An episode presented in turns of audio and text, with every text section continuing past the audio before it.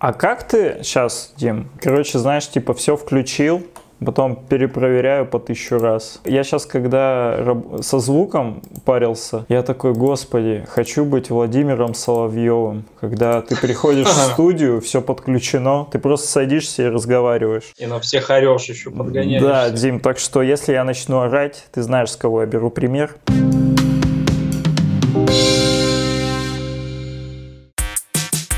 Всем привет! Меня зовут Тёма, и это подкаст «Хорошие соседи», где мы общаемся с людьми, которые двигают гик-культуру куда-то туда, в стратосферу. Сегодня у нас в гостях Дмитрий Бесперстов, человек, чью работу мы видим в российских комикс-изданиях, но не замечаем ее. Дима работает над ретушью и звуками в комиксах для таких издательств, как Азбука и Фанзон. В этом выпуске мы выясним, в чем заключается работа ретушера, каково работать в комикс-шопе и какими талантами богата Беларусь.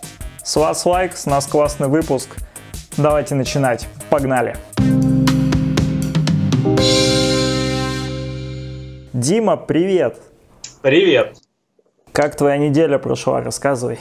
Ну, в целом нормально прошла. На прошлой неделе ездили в Гродно отдыхать. Так что нормально, бодренько. Теперь учеба, работа. По инсайдерским информациям ты очень часто путешествуешь, ездишь куда-нибудь. Это твой такой стиль жизни или тебя кто-то подначивает, чтобы ты куда-нибудь съездил? Да нет, ну на самом деле, конечно, поездить интересно по разным там городам, весям. Тем более сейчас появилась возможность наконец-то за рубеж выезжать. У меня в прошлом году появилась, в этом году закрылась. Mm-hmm. Вот, по всем известным причинам. Ну, просто интересно путешествовать, естественно, видеть что-то новое для себя открывать. В целом это так встряхивает э, в плане работы, вот, для того, чтобы чем-то новым заниматься. Потому что голову перезагружать периодически надо. Ты, получается, работаешь же из дома? Да, да, да. На данный момент я чисто из дома работаю. Часто выходишь на улицу? Всегда. Молодец. Так, Дима, страшный факт о тебе узнал. Тебе 39 лет, и скажи, пожалуйста, это хвостик на голове на тебя так влияет? Или ты просто хорошо сохранился? Хорошие гены, наверное, и позитивное мышление, самое главное. А ты себя на сколько лет чувствуешь? Ой, не знаю, лет, наверное, на 30, на 33, вот так вот. А, сори. Профессиональный интервьюер. Короче, слушай, а это первое твое интервью? Или ты еще с кем-нибудь общался? Ходил, кстати, вот в этом году у меня уже, вот это получается второе интервью, 2020 какой-то прям такой плотненький. В кавычках ходил на белорусское радио. Туда меня тоже девушка знакомая пригласила.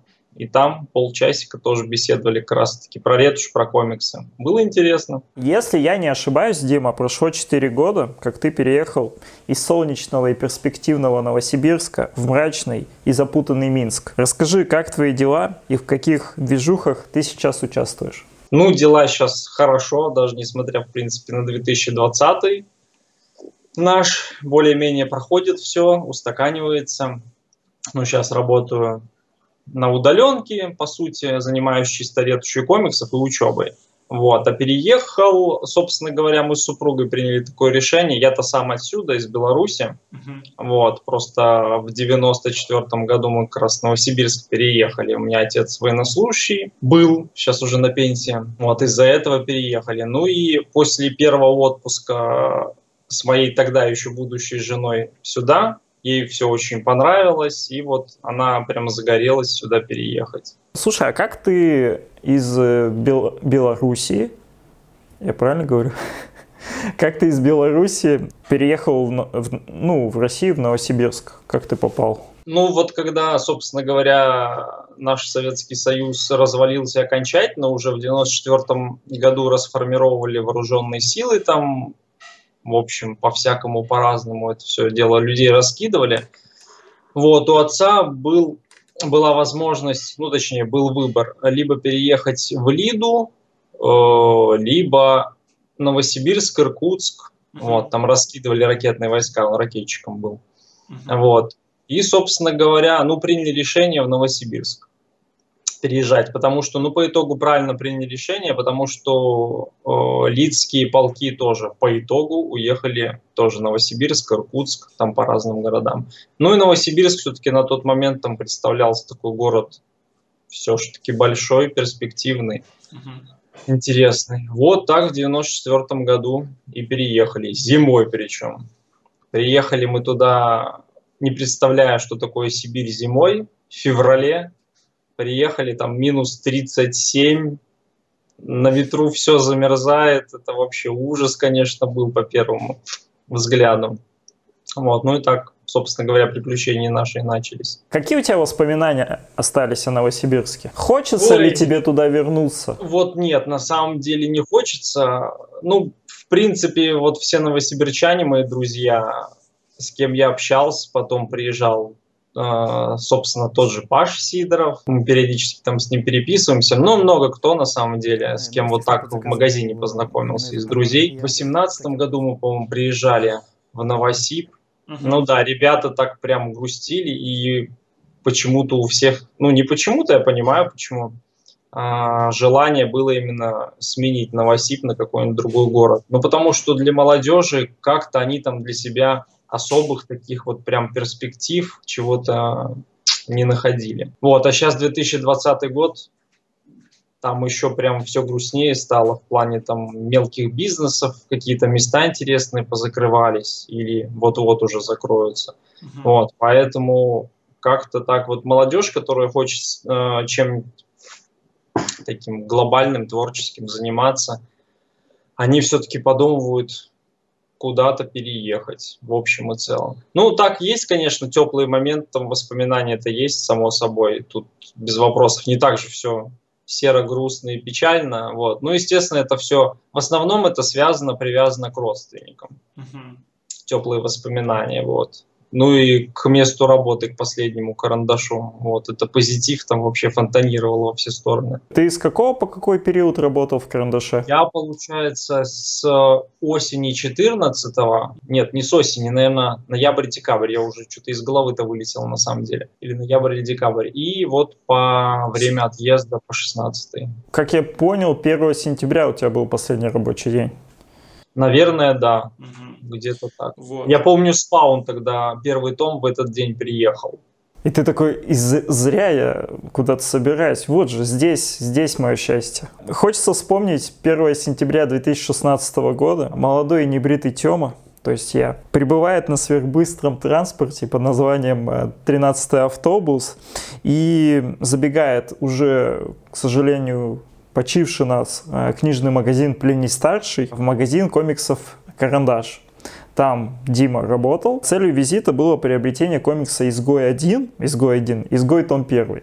Вот. И над версткой звуками которого ты работал. Ты уже активно работал тогда над ретушью? Или это одни, одни из первых твоих работ? Это вот как раз одни из первых работ. Начал я вообще в 2015 работать. Вот прям уже пошло такое дело. XL Media Фрикангелов делал, Изгой первый томик сделал, Округ Хэрроу. Я хочу тебе сказать спасибо за две вещи. Это за мини-скетчи, которые ты оставил в моей книжке купленной.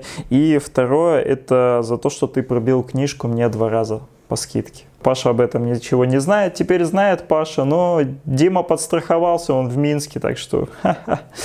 А, вот. Чем тебе запомнилась работа в комикшопе и какими были покупатели тогда?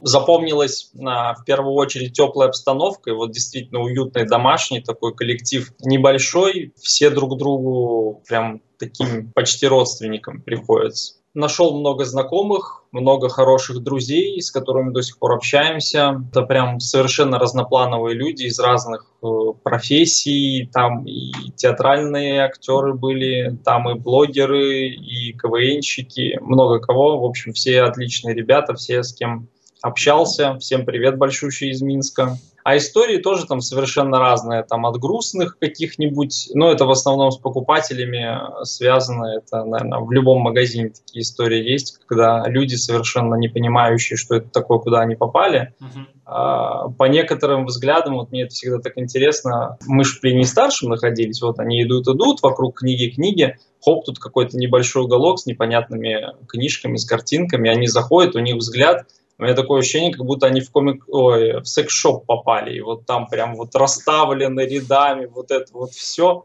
И так, господи, что это вообще вокруг за ужас. Запомнилась одна из таких которых врезалась, мама с ребенком зашла, и ребятенок маленький увидел Человека-паука, такой, «А, мама, мама, купи мне, пожалуйста, эту книжку, там все, начал ее упрашивать. И мама такая, улыбаясь на него, смотрит, это для тупых америкосов, пошли отсюда.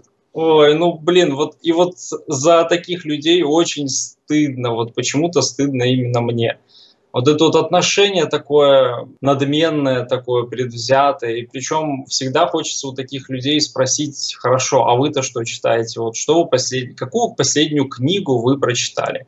Если комиксы для вас это тупое развлечение для тупых америкосов, хорошо, какую литературу вы читаете тогда? Когда вы последний раз книгу в руку брали? Ну, такое. Это, я думаю, любой владелец комик-шопа любой продавец в комик-шопе, таких историй миллион, наверное.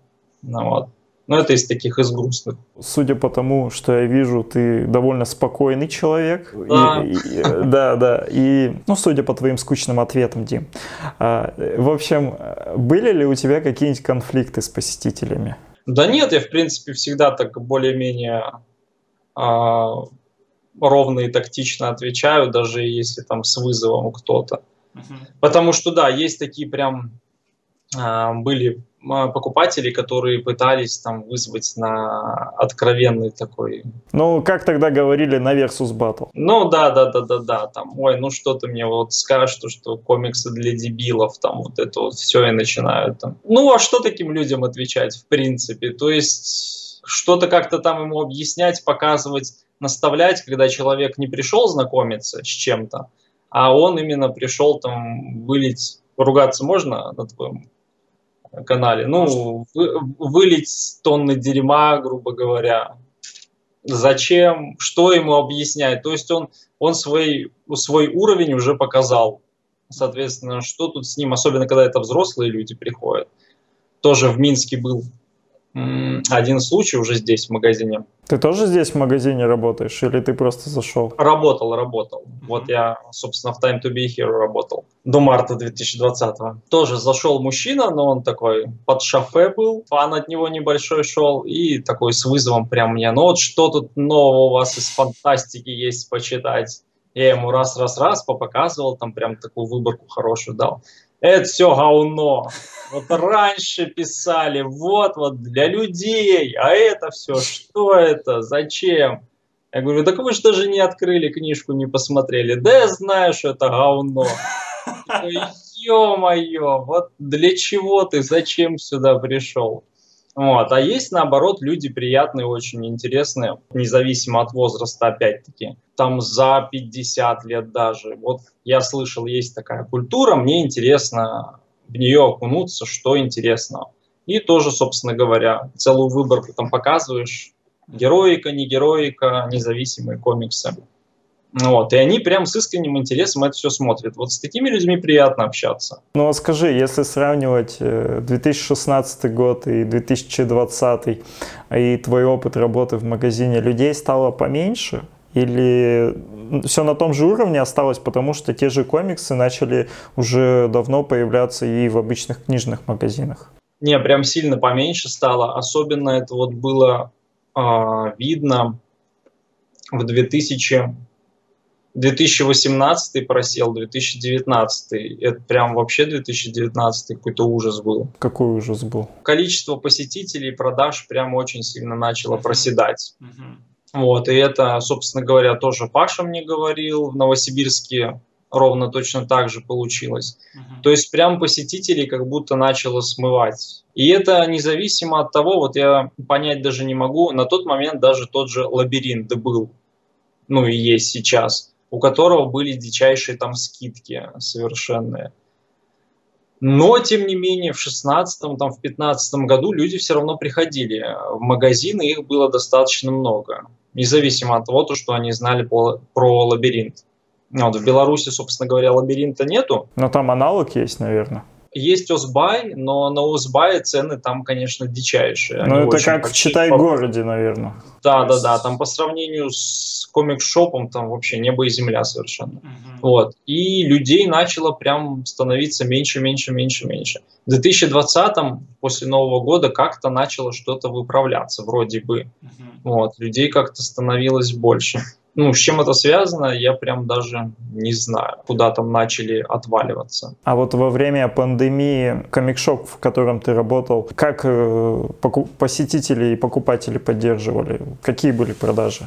И какая сейчас ситуация, не знаешь, у магазина? Мы с марта собственно говоря, прикрылись, потому что там покупателей практически не было. Ну, то есть по Минску у нас же не было объявлено там какой-то карантин, uh-huh ничего, страна не закрывалась ни от кого, и тут ничего внутри не закрывалось. Но, тем не менее, люди все-таки, смотря эти новости, все перестали ходить вот в такие общественные места. Людей прям как смыло. Угу. Вот, и, ну и, соответственно, такая же покупательная способность была. Практически вообще никого не было видно в магазине. Это просто ужасно и печально было смотреть на это на все. Вот, соответственно, в марте закрылись на неопределенный срок. Сейчас магазин открылся уже. Сейчас там Александр работает один пока. Но, тем не менее, хотелось бы, конечно, чтобы уже это все в русло нормально вернулось в течение, чтобы уже люди не только в интернете заказывали, но и приходили. Комикс-индустрия в Беларуси, какая она? Ну, конкретно издательская индустрия. Uh, да, давай об этом поговорим. Если сравнивать с российской, э, она меньше, она на том же уровне. Ну, она прям сильно-сильно-сильно-сильно меньше. В, в каком она состоянии находится? Uh, ну, Алден сейчас, собственно говоря, Карателя выпускает Омник. Дилан Док затормозился, уже прям сильно давно затормозился, пока ничего не выпускает нового. А так независимые комиксы, вот есть издательство «Сучасный комикс», они выпустили уже первую книгу «Легенды дремучего леса». Если кто-то хочет познакомиться с белорусскими авторами, посмотреть, как раз эту, этот сборник можно поискать. В российские магазины, насколько знаю, они тоже уезжали эти сборники. А так, собственно говоря, ну, Женю Киямова, наверное, все знают уже те, кто в комикс-тусовке, более-менее знакомятся с независимыми комиксами, Женю знают. Глеб Мельников? Да, да, да, Глеб тоже, собственно говоря. А ты с ними знаком? Ты не общался с ними? Ну да, да, да, с Женей общался, с Глебом так, чисто, чисто виделись, в общем, в магазине. Ну а с ребятами с участного комикса, да, с некоторыми знаком прям хорошо очень. Вот. Ну как-то вот пытаются, собственно говоря, более-менее, э, если я не совру, новый сборничек готовится – работы подбираются. Вот. Так более-менее как-то вот эта маленькая тесная тусовочка собирают материал, вот интересные вещи делают. У меня был вопрос, ты частично на него ответил, но немножко не так, как я хотел бы. Uh-huh. Назови комиксы и авторов, о которых в России мало кто слышал. Ну вот, собственно, вот этот э, «Легенда дремучего леса» сборник. Да, это ты все правильно назвал, это хорошо. А вот авторы, вот какие авторы там участвовали? Ой, авторов там много, там э, 11 авторов и 8 историй по, по итогу. Вот я сейчас всех не перечислю. Давай двух, трех. А, вот Анастасия Карташова мне там понравилась, собственно говоря, там и сценарий, и рисунок был в этом сборнике. История называется «Поморок». Еще одна работа «Лев», сценарий, собственно говоря, Никиты Сенникова. Ему привет будет смотреть. А рисунок Алины Лабус. Угу. Вот эти истории мне прям очень понравились. И по рисунку, и по сценарию. Так что вот возьмите на заметочку обязательно. Ты сам не планируешь комиксы выпускать? Да, выпускать-то вот не планирую, а поучаствовать, в принципе, хочется. Сейчас как учебу закончу. Как художник? Но мне больше интересно, наверное, над, а, над обложками работать. Тебе уже предлагали? Да, у нас тут уже есть задумки, mm-hmm. вот, собственно говоря. Этот человек сейчас работает вот над следующим томиком с участного комикса, mm-hmm. работу делают, насколько я знаю. Так что как-то что-то там движется. Так что ждите.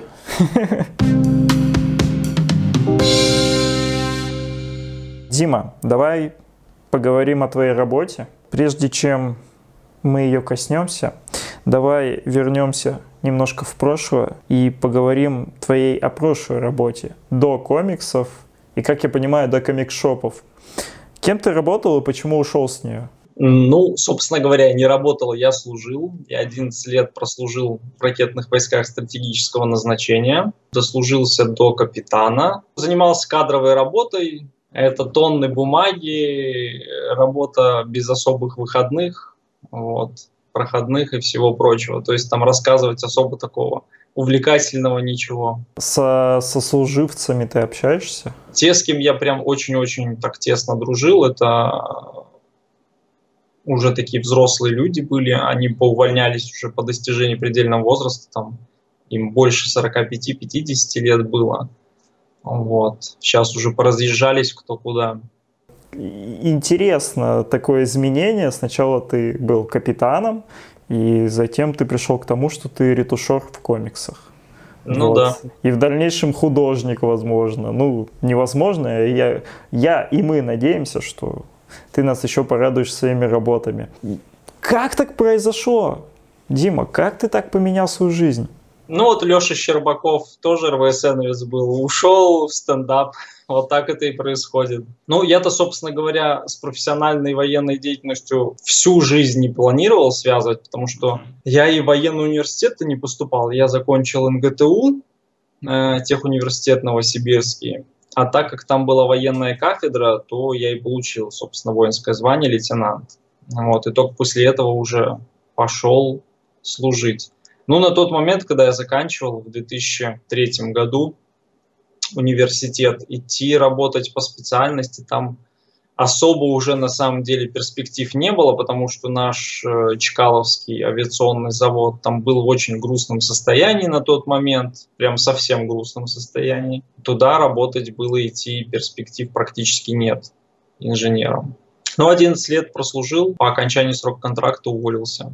Вот так вот это и бывает. А увлечение комиксом у меня всегда было. Собственно, когда еще здесь а, в Беларуси жили на тот момент, тогда начали появляться, вот как раз-таки тогда белорусские авторы начали интересные появляться. Сейчас уже не вспомню, просто под руками этого комикса нету. Uh-huh. Там любители макулатуры, собственно говоря, знают такие вещи. «Черный лабиринт», где жили бурсоники, Дзурай, вот они должны это на слуху держать.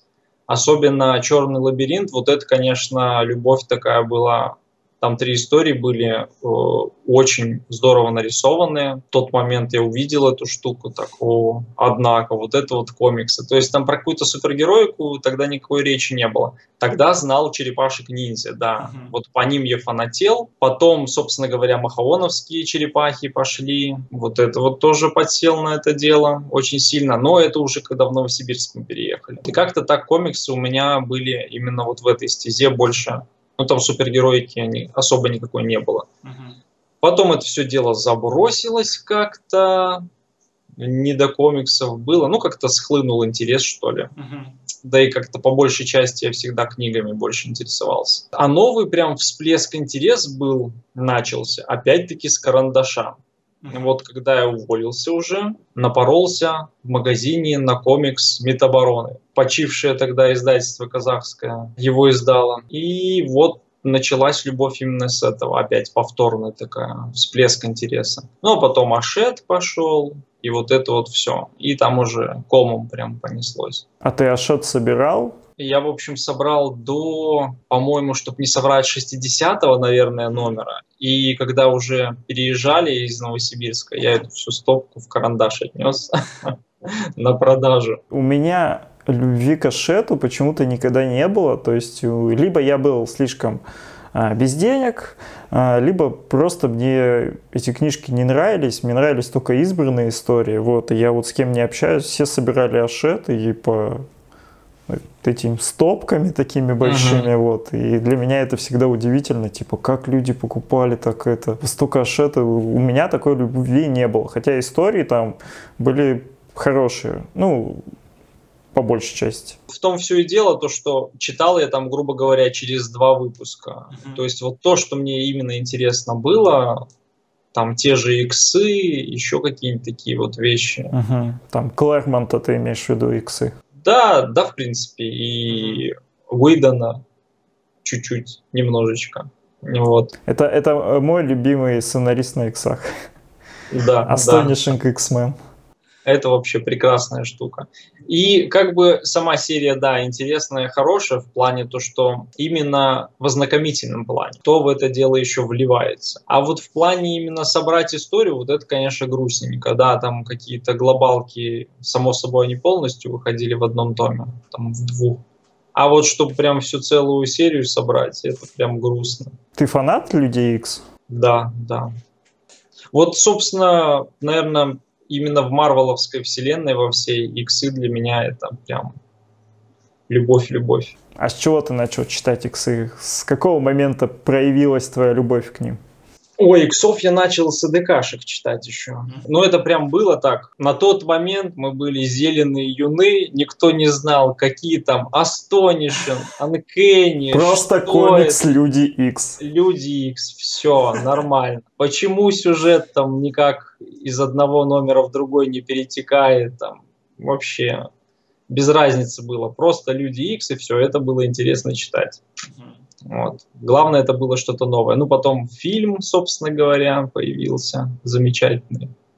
Вот, и именно иксы мне нравились. Ну, потому что это все-таки по большей части такая фантастика, еще и социальными элементами много всего этого было. Ну, тогда, правда, про это не задумывался. Как ты думаешь, почему иксы в России, не знаю, как в Беларуси, но мне кажется, это одно и то же, ну, если сравнивать рынок, почему иксы так плохо продаются? Да вот кто бы их знал на самом деле. Ну, может быть, еще вопрос э, уже в повторном запуске иксов, э, вопрос еще может быть в периодичности выпуска, то есть там Jellyfish Jam очень сильно большой промежуток между томами. То есть люди там уже успевали остыть, те, кто новоприбывшие, когда появлялся четвертый, там, грубо говоря, там третий том, первого уже не было. Это ж вот всегда проблема комикс-шопов, когда у тебя без первого тома или без второго стоит полка, uh-huh. а начала нету истории. Как бы людям и хочется посоветовать почитать, да, можно, конечно, взять этот томик, там история, грубо говоря, закончена, все равно будет там, в третьем, четвертом, каком-нибудь относительно. И вот эта вот штука затянулась прям очень сильно. А иксов, я думаю, фанатов тут огромное количество, просто они где-то сидят, вот сейчас вот на пеньке все и грустят ну, вот, и слушает это все. Где же наши иксы, где новые люди X, где иксы выдано, хоть не омнибусами, но чем-нибудь изданы, хоть какими-нибудь сборниками. Вот, например, в моей коллекции э, маленькой иксы собраны выдано сначала первый в Ашете, дальше две ИДКшные ТПБшки и там в конце третьей ДКшной ТПБшки там написано «Ждите четвертый, заключительный том». И я его до сих пор жду. Ребята, может вы снова, там, не знаю, Роман Катков, фитонете с Иваном Чернявским. Ладно, это шутка. Хотя бы четвертый Да, да, да. Такой вопрос, Дим. Комиксы, как их читать? С самого начала, с первого номера? Или все-таки рисковать, брать какой-нибудь третий номер и читать с него? Третий том. Да если вот прям приспичило там тебя познакомиться с чем-нибудь, можно начинать и выдергивать, собственно говоря, там третий, четвертый. Как правило, все равно сюжетные арочки в этих томах закончены. А как мы поступали? Приходили, видели ЕДКшный журнальчик, один вообще выпуск, а не сборник из четырех-пяти. Брали и получали удовольствие могли вообще ни черта не понимать, но было все равно интересно. Вот надо, чтобы у людей было именно желание э, поиска и именно горели они открыть для себя что-то новое, а не вот так вот, ой, не, что-то я это не буду читать. Я поймал себя на мысли не так давно, что э, раньше, когда я читал комиксы, особо выбора у нас не было какого-то, вот, что появлялось в магазине. Мы такие, да, надо и это почитать. А сейчас мы как-то все избирательно. Так, что мне из манги взять? Стального алхимика или Акиру? Раньше именно читали так, типа, о господи, в этом выпуске там еще написано на сингле «Существо против Халка». И ты такой, офигеть, надо точно брать, ну это же эпик. Не так часто это встречается. Это да. Это как с сериалами или с фильмами, то есть э, вот как раньше по телевидению, у нас же не было Netflix и других сервисов, мы просто включали какой-нибудь мультик или сериал, он там шел на третьей, на 60 серии, и если нам, в принципе, это вкатывало, то мы уже были в поисках этих всех. Так, надо с первого посмотреть. С первой да, серии, да. с первого сезона. А что ты сейчас читаешь? Ты сейчас читаешь комиксы на русском языке или ты вообще находишь время на комиксы? Ну да, время-то нахожу, в принципе. Сейчас дно наконец-то до дна добрался. До финансового ты имеешь в виду? Да, и до финансового, и до комикса. Вот. Сейчас читаю. Надеюсь, когда-нибудь скоро, хотя бы в следующем году, продолжение появится. Вот, тоже хорошая штука. Жду Женьку Константиновича второй томик, чередую книги и комиксы. Или параллельно все это идет.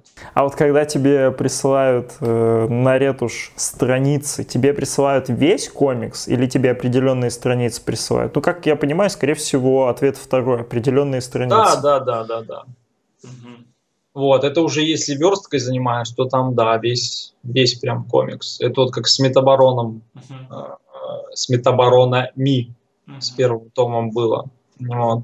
Там уже весь сюжет вдоль и поперек, знаешь. И вот это вот самое печальное на самом деле. Когда работаешь над комиксом, который тебе очень интересен, uh-huh.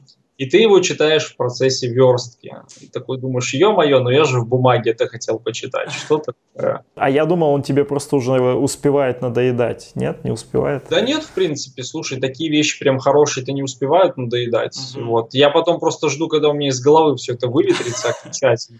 И вот Метаборонов, собственно говоря, я начал читать только сейчас, а они вышли-то уже когда? Вот, чтобы получить удовольствие. А ты в электронном формате не читаешь комиксы? Времени на самом деле на это нету. Раньше, да, читал, сейчас кое-какие там БДшки почитываю, периодически бывает. Комиксы прям вообще времени на них нету в электронке читать. Тут в бумаге вон гора стоит, которую черт знает, когда прочитаю это вообще. Наш с тобой диалог и разговор начинался с твоей работы. Хочется вспомнить текст Владимира Легостаева, АК «Питерский панк», из текста ретушь комикса «Что это такое?». Когда я говорю, что ретушер комиксов, люди в 99% случаев не понимают, чем я занимаюсь и что это за набор букв такой. Дима, для 99% случаев расскажи в подробной форме, что такое ретушер комикса, чем ты вообще занимаешься, что там ты рисуешь, что ты там обрабатываешь, как ты адаптируешь. Ну, Дима, что ты рассказываешь? Зря ты ушел с военной службы, конечно. Но, да, Сидел да, бы сейчас. Да, с бумажками. И тут бумажки электронные, а там были настоящие физические. Дима, расскажи, чем ты занимаешься? В общем, рабочий процесс такой. Приходят исходники ко мне, uh-huh. и на куче из них всякие бум-бах, надписи увлекательные, названия глав и вот это вот все. Uh-huh. И это нужно все переписать на русский язык с учетом, с сохранением стилистики самого художника, который там все это нарисовал. Плюс ко всему, если это в цифре уже рисовалось, современные комиксы, тут да, попроще. Там могут использоваться какие-то обычные, может быть, оригинальные шрифты, но тем не менее, шрифты. Вот. А берем ту же BD-шку, например, ну или э, монопулу того же, который тоже акварель, акрил любит. Вот. Там уже все это ручками нарисовано, и с сохранением вот этой стилистики э, акварельной, это все нужно безобразие перерисовать. Так, чтобы никто не придрался. Ну и самому, естественно, чтобы нравилось. Вот тем и занимаюсь, собственно говоря, перерисовывают эти вот все надписи и звуки. Когда ты в последний раз, э, ну, во-первых, удивляет ли тебя та работа, которую тебе присылают? Вот, например, прислали тебе страницу, и ты такой, так, ну, я пока не понимаю, как это адаптировать. Вот когда в последний раз у тебя такое было? Так, ну в последний, в последний, да уже в принципе в последний-то раз такого особо не было, потому что уже рука набита, uh-huh. вот, но так, сейчас повспоминаем, что тут у нас такого страшного-то было из последнего. Давай вспомним твою последнюю работу, Трансметрополитен, Было ли там что-то подобное? Ну, в трансмете, да, там собственно говоря, исходники, точнее, оригиналы сами, сканы, такие достаточно, ну, естественно, старенькие, все это uh-huh. в одном слою нарисовано, и причем еще такое размытенькое. Там нужно было прям подходить очень кропотливо к этой работе, чтобы э, все похоже было. Не то, что это новодел uh-huh. нарисовал все эти надписи, вот, а нужно было прям попасть в стилистику исходника то, что он такой не особо хороший. В темных ночах Бэтмена, кстати, вот там у Рикардо Федеричи там были, он э, акварель, акрил использует, там у него оригинальный рисунок, ну, вживую рисует. Вот, вот там, да, были штуки такие хорошие, прям ядреные, там посидел над ними поработал. Как я понимаю, вчера или не вчера Азбука анонсировала выход книги Скотта Снайдера «Бэтмен. Черное зеркало». Вот расскажи, а, ты над ней тоже работал? Как там проходила твоя работа? Столкнулся ли ты там с какими-нибудь трудностями? Ну, там, в принципе, уже тоже ничего такого сверхъестественного не было. У Франковиллы, в принципе, рисунок такой, да, запоминающийся. Там тоже нужно было прям хорошо так в его стилистику эту нуарную попасть. Ну, в принципе, да, там некоторые вещи были, над которыми я так посидел. В основном э, сидишь больше, если рисунок даже простой и звуки ничего такого сверхъестественного из себя не представляют, сидишь над страницами, над которыми, э, вернее, на которых очень много всего прямо написано. Вот тут эти страницы, это прямо тоска смертная, потому что ты можешь там сделать за один день пак там, из 20 страниц uh-huh. и с одной ей сидеть два дня просто вот вмораживаться. Вот такое бывает. А по сколько часов в день ты сидишь, работаешь над ретушью? Где-то, наверное, такой восьмичасовой рабочий день получается. Uh-huh. Вот, лучше встать, естественно, пораньше, они там до 12 часов ерундой заниматься, смотреть всякую чушь на YouTube и потом так, а, мне же еще работать надо. Вот так, вот так делать не надо. Нужно по-нормальному, нормальный распорядок дня рабочий, uh-huh. чтобы сесть, поработать до вечера, там до 7, до 6, до 8. Вот, и все. И там уже своими делами заниматься. Вот, ну, бывает, естественно, там все горит, все погибают, и нужно быстрее это все сделать тогда да, тогда там уже перед дедлайном сидишь, как не в себе работаешь. Издательства, с которыми ты работаешь, какие они тебе дедлайны ставят? В принципе, у всех такие нормальные дедлайны, то есть там сверхъестественно. Ну, бывает, конечно, периодически, это достаточно редко бывает, то, что нужно какой-то комикс там либо подправить что-то, uh-huh. всплыло там неожиданно, вот, либо прям быстрее-быстрее в печать, но это такие вещи, как правило, небольшие. Вот, что-то там у них в графике поменялось, и нужно прямо эту штуку доделать быстрее. Ну, там тоже ничего такого в ночь, там, я не знаю, кирпич из 300 страниц ты не делаешь. Какие сроки получаются? Это что, там, две недели, ну, месяц? От, от месяц? недели, ага.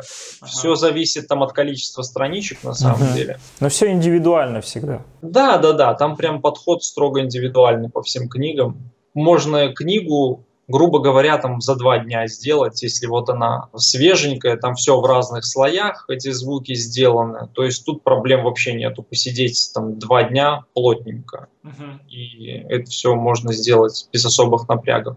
Вот, а когда вот так там с той же акварелью работаешь долго, тут, конечно, можно, конечно, сделать быстро, но это и будет результат соответствующий, ужасный совершенно. Но и издательство не будет себе такой урон своему, так сказать, имиджу делать. Mm-hmm. Вот. Ну и, и, и ты как бы не хочешь делать абы как. Ты сталкивался с критикой своих работ? Да вот как бы я и не замечал особо эту критику где-то. У нас же, в принципе, ну кто внимание обращает uh-huh. там на ретушь? То есть это же нигде не обсуждается, по сути. Да, вот первое, то, что бросается в глаза, это перевод. Вот перевод могут пообсуждать могут пообсуждать там верстку, например. Там, да. лишняя, лишняя буква, отсутствие запятой, это да, вот то, что прям бросается в глаза. А так в сообществах, чтобы где-то верстку, обсуж... ой, верстку ретушь обсуждали, такого я вообще не встречал. Тебе не кажется, что в принципе люди не понимают, когда написано Дмитрий Бесперстов, ретушь и звуки?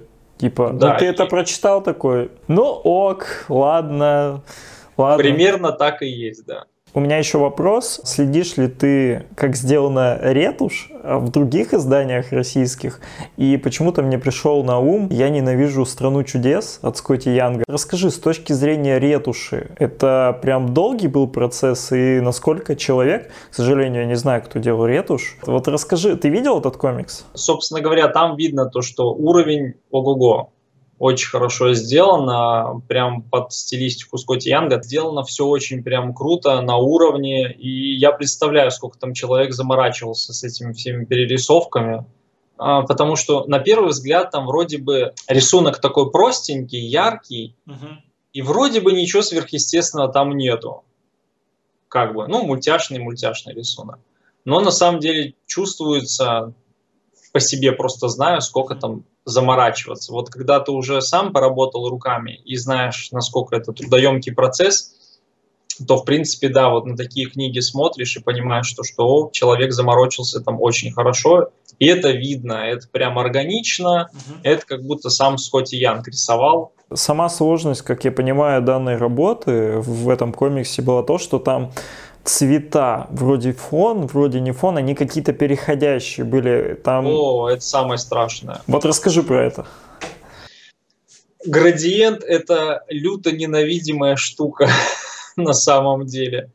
Потому что вот в градиент попадать, тут нужно, а, если убираешь фон, либо его подрисовываешь, то тут нужно прям либо все залить этим градиентом, вот выделить кусочек, там, допустим, на вывеске на какой-то, вот вывеска, она там градиентом идет, небольшой прямоугольничек.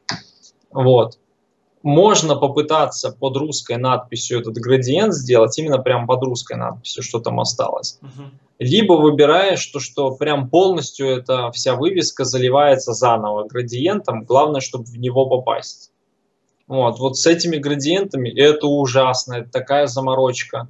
А, на печати это может быть и не видно особо, потому что все-таки размер небольшой. А когда ты сидишь на мониторе, видишь то, что хоп, чуть-чуть сместилось, ты не попал, такой, это просто вообще ужас-ужас на самом деле. И, кстати, вот, да, да, да, да, да. На самом деле вот вся заморочка по ретуши,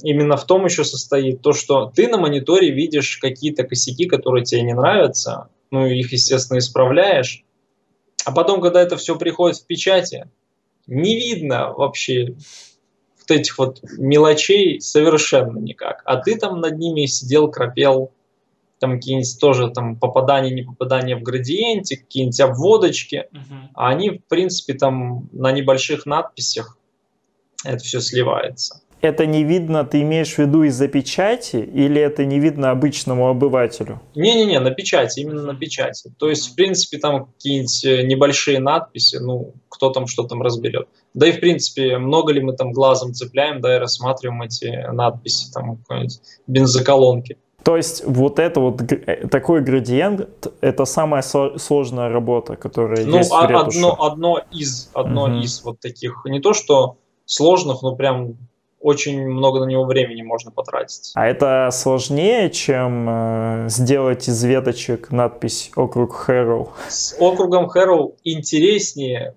было работать вот в плане вот этих вот всех расположений, потому что там должен рисунок повторить. Uh-huh. Вот. Оно может быть и более трудоемко, ну да, там трудо, более трудоемко было. А здесь чисто такая механическая работа, в которую ты должен попасть с этими градиентами. Как выглядит твое рабочее место, Дима? На каких устройствах и в каких программах ты работаешь? Ну, работаю я, собственно, в фотошопе. Угу. Вот, планшет графический XP Pen у меня сейчас вот новенький. До этого я на... Я уже забыл даже, на чем я раньше-то работал. На Genius я работал раньше. Это прям самый первый мой планшет, который я купил, чтобы не соврать, то еще, наверное, году в 2010, наверное. Вот, когда еще даже не думал заниматься там какой-то вот такой деятельностью, чисто так для себя рисовать. Uh-huh. Вот. И все, собственно говоря. То есть никаких таких особых заморочек нету в этом плане. Рабочий стол это обычный стол, монитор? Да, да, да. То есть ничего такого тоже сверхъестественного нету. А какой у тебя монитор? Он не искажает цвета, там что-то?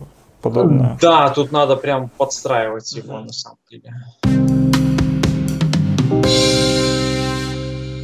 В общем, сейчас будет вопрос, который я задаю не так часто, но временами они летят каким-нибудь де- деятелям гик-культуры в личное сообщение, за что я извиняюсь.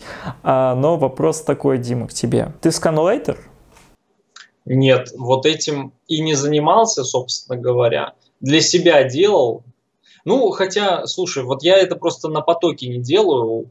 А, я это делал чисто для себя сначала. Uh-huh с чего моя, собственно говоря, профессиональная деятельность началась, я решил поделать для себя комиксы по Конану от Dark Horse.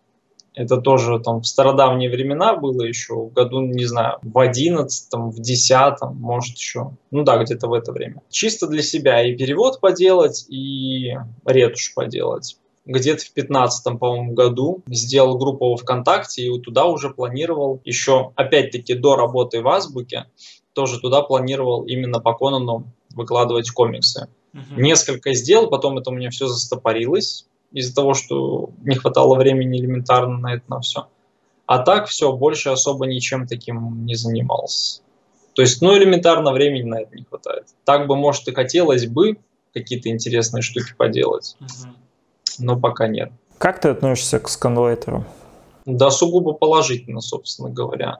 У нас же от чего это вся любовь началась к комиксам у многих, опять-таки, с вот этих вот всех фанатских переводов. Да еще и когда и переводов не было, когда на Spider Media очень-очень-очень давно выкладывали просто комиксы в цифре. Вот, и я тогда тоже оттуда скачивал некоторые штуки. А, ну, не у всех людей есть возможность по, по чесноку а, почитать комиксы, а именно в бумаге. Вот, а очень хочется. Что уж там говорить, там я не говорю про какие-то там магазины. Интернет-то у нас не везде есть нормальный, быстрый. Там особенно ну, в каких-нибудь далеких городах, там в каких-нибудь деревнях. А человек хочет это почитать. Да, это грубо говоря, типа пиратство это плохо, это вот все такое и прочее, прочее. Да, с этой стороны, с законодательной стороны, я могу это осуждать. Типа, да, пиратство это плохо, поддерживать пиратов нехорошо. Но сканлейтеров я на самом деле пиратами это не назову, потому что они деньги лопатами там не гребут. Э, там вообще хоть что-нибудь им бедным перепадает, грубо говоря хотя бы там спасибо. Я могу просто сравнить это с тем, в конце 80-х, в 90-е хлынули переводы фильмов, собственно, к нам. Одноголосые эти все прекрасные, которые мы помним. Вот, видеосалоны. Это что ж пиратство было? Но, однако, через это пиратство куча людей на нем выросла и познакомилась с огромным количеством фильмов. По-другому мы бы с этим не познакомились, когда бы мы там дождались всех этих терминаторов, чужих робокопов, всего прочего-прочего. Вот. Я на этом рос, поэтому я не могу ничего плохого про это сказать, потому что задним числом это осуждать, ну, это такое себе, это все-таки некрасиво. Вот. Ну, это было, и, собственно говоря, те же сериалы, которые мы смотрим, да, Netflix сейчас уже появился, там много чего появилось, но, опять-таки, там, вспоминая времена, когда ничего этого не было, uh-huh а когда переводили тоже увлеченные люди эти сериалы, мы бы без них просто с ними не познакомились с кучей огромной хороших фильмов и сериалов. Поэтому сугубо респект и уважение этим людям, которые этим занимаются, и которые с этого еще и ничего и не имеют. Правильно я понимаю то, что ты говорил, что ты ретушировал страницы Конана, как в свободное время, угу. это ты учился этому. Да, да. Это да. вот самое начало, ты, то есть, ты же не смотрел никакие уроки там, то есть, ты вот сам все это открывал и делал. В те времена-то еще, собственно говоря, у меня там еще интернет такой был, когда я только начинал, uh-huh. там все это по, по мегабайтно, поэтому где-то что-то, у меня даже, в принципе, таких мыслей не было, то, что где-то это в интернете может быть выложено, как ретушировать там комикс. Нет, просто в голову пришло, ну, понятно, то, что там, допустим, шрифты нужно подбирать ровно такие же, какими там нарисованы. Uh-huh. Вот, тогда еще, если там от руки что-то там заголовок написан, тогда ты, да, там сидел, а как фон там под этим сделать, а как что. Вот так вот руку, собственно говоря, и набивал, то есть чисто на собственном опыте, на собственных шишках. То, что сейчас в 2020 э, году делают сканлайтеры, ты бы мог это отметить как профессиональное прям ретуширование страниц, если вот мы берем вот это вот, не перевод, не что-то другое, вот именно ретуширование страниц. Да, там есть прям штуки очень хорошие. Я так периодически посматриваю, ну, тех же вот иксов э, беру, э, хищников чужих тоже переводит одна группа. Там прям сделано все хорошо. Но официально они не работают с издательством. А, кстати, вполне возможно то, что и работают временно. То есть они по фану делают это? Ну да, да, да. Если время есть, то почему нет, в принципе. Вот, то есть э, у меня в студенчестве там тоже времени свободного достаточно было, я тоже мог бы сидеть, например, и официально что-то делать, и еще по фану что-то, на что времени бы хватало. Дима, сейчас будет сложный вопрос ответ на который решит твою судьбу. Ты один из людей, который ретушировал Трансметрополитен. Вопрос такой, признайся, это из-за тебя все фанаты комикса так долго ждали данную книгу? Конечно, хотелось бы сказать, что да, но даже на самом деле не знаю, э, из-за чего могу предполагать то, что перевод очень долго, ну, конечно, не 5 лет делался, наверное. То есть я тут всю кухню-то не знаю подноготную, но знаю то, что перевод делался прям очень скрупулезно. Uh-huh. Вот, это один из лучших переводчиков в России, в принципе, не то что комиксных, а книжных. То есть это прям величина-величина. А кто делал перевод? Так, а вот в трансмете посмотри. сейчас, сейчас мы вырежем такие, а вот переводил его Александр Гузман, у которого огромное количество переведенных книг, поэтому прям еще очень приятно из-за того, что, что над трансметом я еще и с таким переводчиком в одной книге указан. Это прям, ну, для людей, которые читают там фантастику, фэнтези, угу. это знакомое. Когда конвенты появятся, ты можешь ходить с трансметрополитом и говорить, ребята, кто-то приехал, вы посмотрите сюда.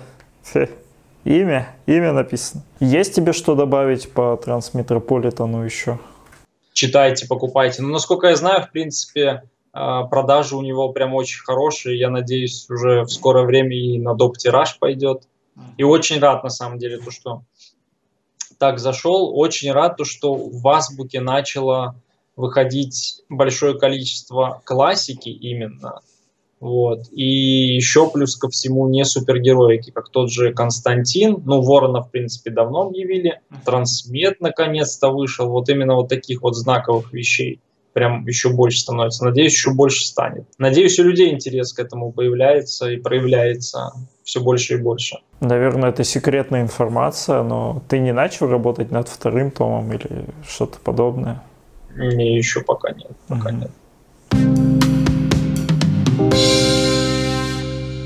В 2016 году в текстовом обзоре Spider Media на комикс «Округ Хэрроу» том первый, а ты два тома делал, ретушировал? Не, первый, первый только, только первый. А как у тебя так получается? То «Изгой» том первый ты делал, то «Округ Хэрроу» ты делал первый том. То есть тебя больше не зовут после этого или что? Ой, там, слушай, на самом деле э, штукенция такая произошла, уже то, что я с Excel Media потом перестал работать, когда переезжали в 2016 году. Вот, я, э, мне прислали исходники на Skydoll. И там, собственно говоря, я затянулся с работой именно из-за того, что начал ее в Новосибирске, а доделывал я ее уже в Минске. Uh-huh. Еще пока здесь обустроились, пока квартиру сняли, я вот чисто с этой сдачей всей затянул. Вот. Ну и как-то вот потом так все получается, если грубо, это ты виноват. То, что... Да, да, да. Тут, конечно, косяк, то, что именно я затянул в том плане. На самом деле не надо было брать во время переезда что-то делать. Uh-huh. Вот. А тут уж раз, раз взялся, то уж надо делать. И поэтому затянулось у меня. Ну, там, по сути-то, они и выпустили ее прям очень сильно позже. Тут уже выпуск даже судя по всему, не из-за меня-то затянулся, потому что там чуть ли не через полгода потом книжка просто в печать ушла. Непростая судьба у изгоя в России. И даже если посмотреть на второй том, то там и страницы пиксельные пошли. Ну... О, кстати, да, вот это вот грустно на самом деле. Я до сих пор второй том и не взял, кстати, из-за этого. А я думаю, допечатки-то и не будет, наверное. Я вот второй том и третий не так давно взял, и во время пандемии поддержать Пашу. Я очень удивился, когда это увидел. Угу. Вот. Я сначала подумал, что типа это же не стилистика такая, такого не может быть. Вот, а потом Потом я зашел, и в интернетах об этом уже написано. Так вот, в 2016 году портал Spider Media делали текстовый обзор на комикс «Округ Хэрол», том 1. Цитата из текста. «Отдельно хочется похвали... похвалить издателя и Дмитрия Бесперстова. Лично за вот этот момент, который мы с тобой обсуждали. Там же, получается, это ветки или что это были? Э, вот именно картинка это. Там, да, там и есть веточками, есть в облаках э, название. В комикса. облаках видел. Вот. И самое замороченное, то, что было, это там из веточек, камушков, змеи выложено, листиков, там, короче, вот такая вот большая штука. Вот там, да, это было прям сидел-сидел. Это же получается некое творчество, вот именно вот это делать из веточек, или у тебя это не вызывает такие чувства? Я объясню. Я не так давно работал над роликом э, со Степаном Карма и Алексей Першин. В общем, мы брали оригинальный ролик про Adult Swim и подставляли uh-huh. под него э, озвученный голос. Вот, и нужно было еще подставить, чтобы сохранить всю эту атмосферу, все всю музыкальную часть. Там был момент э, в оригинальном ролике, когда пожарники, они э, били человека, короче, тушили человека пинками и огнетушителем дубасили. Вот, и этот момент в звуковом качестве, он пропадал, потому uh-huh. что мы подставляли свою музыку и свой голос, а оригинальной дорожки не было. И мне пришла идея, я такой, ух, я же монтажер.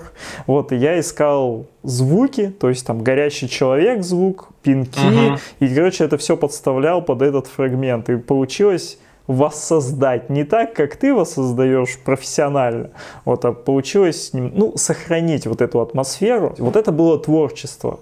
Вот мне это нравилось делать, потому что монтировать, ребята, монтировать это скука страшная, на мой скромный взгляд. Вот, и я вот об этом спрашиваю. Вот тебе это интересно, вот это вот так вот колупаться, вот как-то так сделать, чтобы веточка превратилась в букву о, ну, ну там кам, камешек был буквой О, но ну, да, вот да, да. я вот про это спрашиваю. Да, конечно, интересно. Да, собственно говоря, вот в любую творческую там профессию, такую около творческую, не имеет смысла идти, если тебе не нравится этим заниматься. Потому uh-huh. что одно дело там сидеть в офисе, делать документы, ну, это такая механическая работа, по сути. Ну, где-то там что-то там, все равно мозг-то, конечно, работает в любом случае, там, там те же отчеты там финансовые какие-нибудь делать. Здесь ты должен именно не по заданному скрипту работать, а ты все равно рисуешь, сидишь. Uh-huh. То есть, да, это в любом случае творческий процесс, и тут, конечно, это должно быть нравиться. Вот, потому что без этого никак. Целый день ты над одной страницей на, я не знаю, на каком-то выхлопе работать будет неинтересно. Поэтому, да, должен нравиться. А вот в этом конкретном случае ты, получается, чуть ли не полностью страницу перерисовывал или нет? Ну вот я из тех элементов, которые были в оригинале, я там прям собирал, кое-что подрисовывал, там, да, заморачивался, конечно, сильно. Это же ты все рисуешь на планшете в электронном варианте? Угу. Да, да, да. Как долго ты это делал? Вот все эти адаптации именно в данном комиксе? Наверное, вот кроме вот этой странички, там где камушки и листики, ну достаточно быстро сделал, там уж не помню за сколько. За пять минут. Ну, почти, да, на автомате. Ну, грубо говоря, там дня за четыре, наверное, вот именно если обложки брать. А с этой обложкой я так прям колупался, наверное, пару деньков. Потому что нужно было, во-первых, сообразить, как оно будет выглядеть в плане стилистически, как это красиво сделать, органично, чтобы на русском языке все это, оно же длиннее получается. Да. И опять-таки, чтобы это все попало и под нож не ушло часть в этом плане с композицией. Там, конечно, сидел так долго ковырялся. И там еще куча мелких деталей, это еще акварелью нарисовано, нужно это все воссоздать. Тут да, конечно, заморачиваешься. Вот первое, на самом деле, если так отмотать, uh-huh. такая самая страшная работа, над которой вообще не знал, что там делать, это в «Африкангелах», не помню в каком томе, четвертый, пятый. В общем, там э, есть персонаж, который э, становится полупрозрачным, uh-huh. и э, в нем еще там есть надпись. То есть там надпись идет, полупрозрачный персонаж лежит на этой надписи. Это все одним слоем сделано. Там мои любимые градиенты, там вот это вот все. И тут я, если честно, даже думал, вообще справлюсь я, не справлюсь. Но перерисовал. Вот это самый первый такой ужасный вызов мой был. Дальше ты уже просто руку набиваешь, уже ты просто чисто механику понимаешь, как, что, в каком случае нужно делать. Как ты думаешь, такие страницы, э, кого ненавидеть надо, сценариста или художника? Наверное, художника. А ну, не то, что ненавидеть, конечно. Ну, это шутка. Э, да, респект и уважение большое, но с ретушью это ужас, конечно. Кого ты ненавидишь в хорошем плане, а кого ты любишь? Именно в плане простоты, конечно, это вообще любой, любые художники современные, которые звуки, надписи делают отдельными слоями. Но это опять-таки, я не знаю, как там в издательском бизнесе именно на Западе происходит, когда исходники присылают, ты видишь, что, что это сделано там просто шрифтами набранными, но это все в один слой слито. Вот, как это там у них автоматически происходит, специально, чтобы нам жизнь портить, наверное, ретушером. Вот. Ненавижу в хорошем плане вообще большинство художников БДшных, uh-huh. вот, которые рисуют классическим способом, ручками, красками, карандашами и вот этим вот всем. С этим сложнее работать, но зато и кайф ты гораздо больше получаешь. Угу. Ты про БДшки заговорил. Ты же знаешь издательство «Миф»? Да, конечно. Они же БД выпускают, я правильно да. помню? Вот я сейчас смотрю, вроде «Звездный замок», там же, ты видел этот комикс? Там же все акварельно, да. нарисовано от руки. Вот. Это вообще феерия. Вот. Это же, наверное, надо какой-то level иметь, чтобы это все ретушировать и ну, в общем и целом, да. Тут... Ты бы справился? Ну да, да, да. В принципе, я же таким-то и работал. Для тебя ничего невозможного нет, я правильно понимаю? Ты так хочешь ответить им? Ага, ну почти, наверное. Все зависит от времени, на которое ты на это потратишь, по большому-то счету. То есть можно тут два способа. Либо ты сидишь, рисуешь на планшете и повторяешь эту стилистику. Uh-huh. Вот. Либо можно заморочиться и самому нарисовать на бумаге с попаданием в цвета, в стилистику, вот, потом просто отсканить и вставить. Но это звучит так просто, конечно, все. Я, я, уже, я уже, меня охватил ужас внутренний, когда ты второй вариант нарисовать, отсканировать, вставить. А, Дим. а вот как Арсений-то, собственно говоря, Дубаков черепашек делает, ретуширует. Он же звуки все рисует прямо ручками-ручками. Да. Потом вот, вот собственно говоря, тот же уровень, только это уже в цвет все переносится. Что-то я про Арсения забыл, у него же реально есть трансляции, где он обрисовывает страницы, вот да. это все. Это вообще красота, конечно. Все понятно с тобой, Дим, потому что, ну, потому что это черепахи, поэтому тебе Арсений Дубаков нравится. Ну, это да, это вне сомнений. Арсению привет. Есть ли у тебя топ, собственный топ твоих коллег, комикс-индустрии, за работой которых ты следишь активно? Вот на самом деле как-то не сильно обращаю внимание. Вот если глаз зацепится, то что где-то какой-то косячок может быть, угу. да, ну, в принципе, у всех бывает на самом деле. Но если это единственное не криво сделано, вот в плане прям вообще прям вся книга сделана ужасно, я не знаю, в пейнте там просто звуки нарисованы или вставлены там, я не знаю чем. Вот тогда это, да, кошмар, ужас, тлен, боль, разочарование. Угу. Но это, видимо, такие просто, как сказать, людям ставят условия сделать просто, быстро и Какие ты издания можешь отметить э, в плане минуса?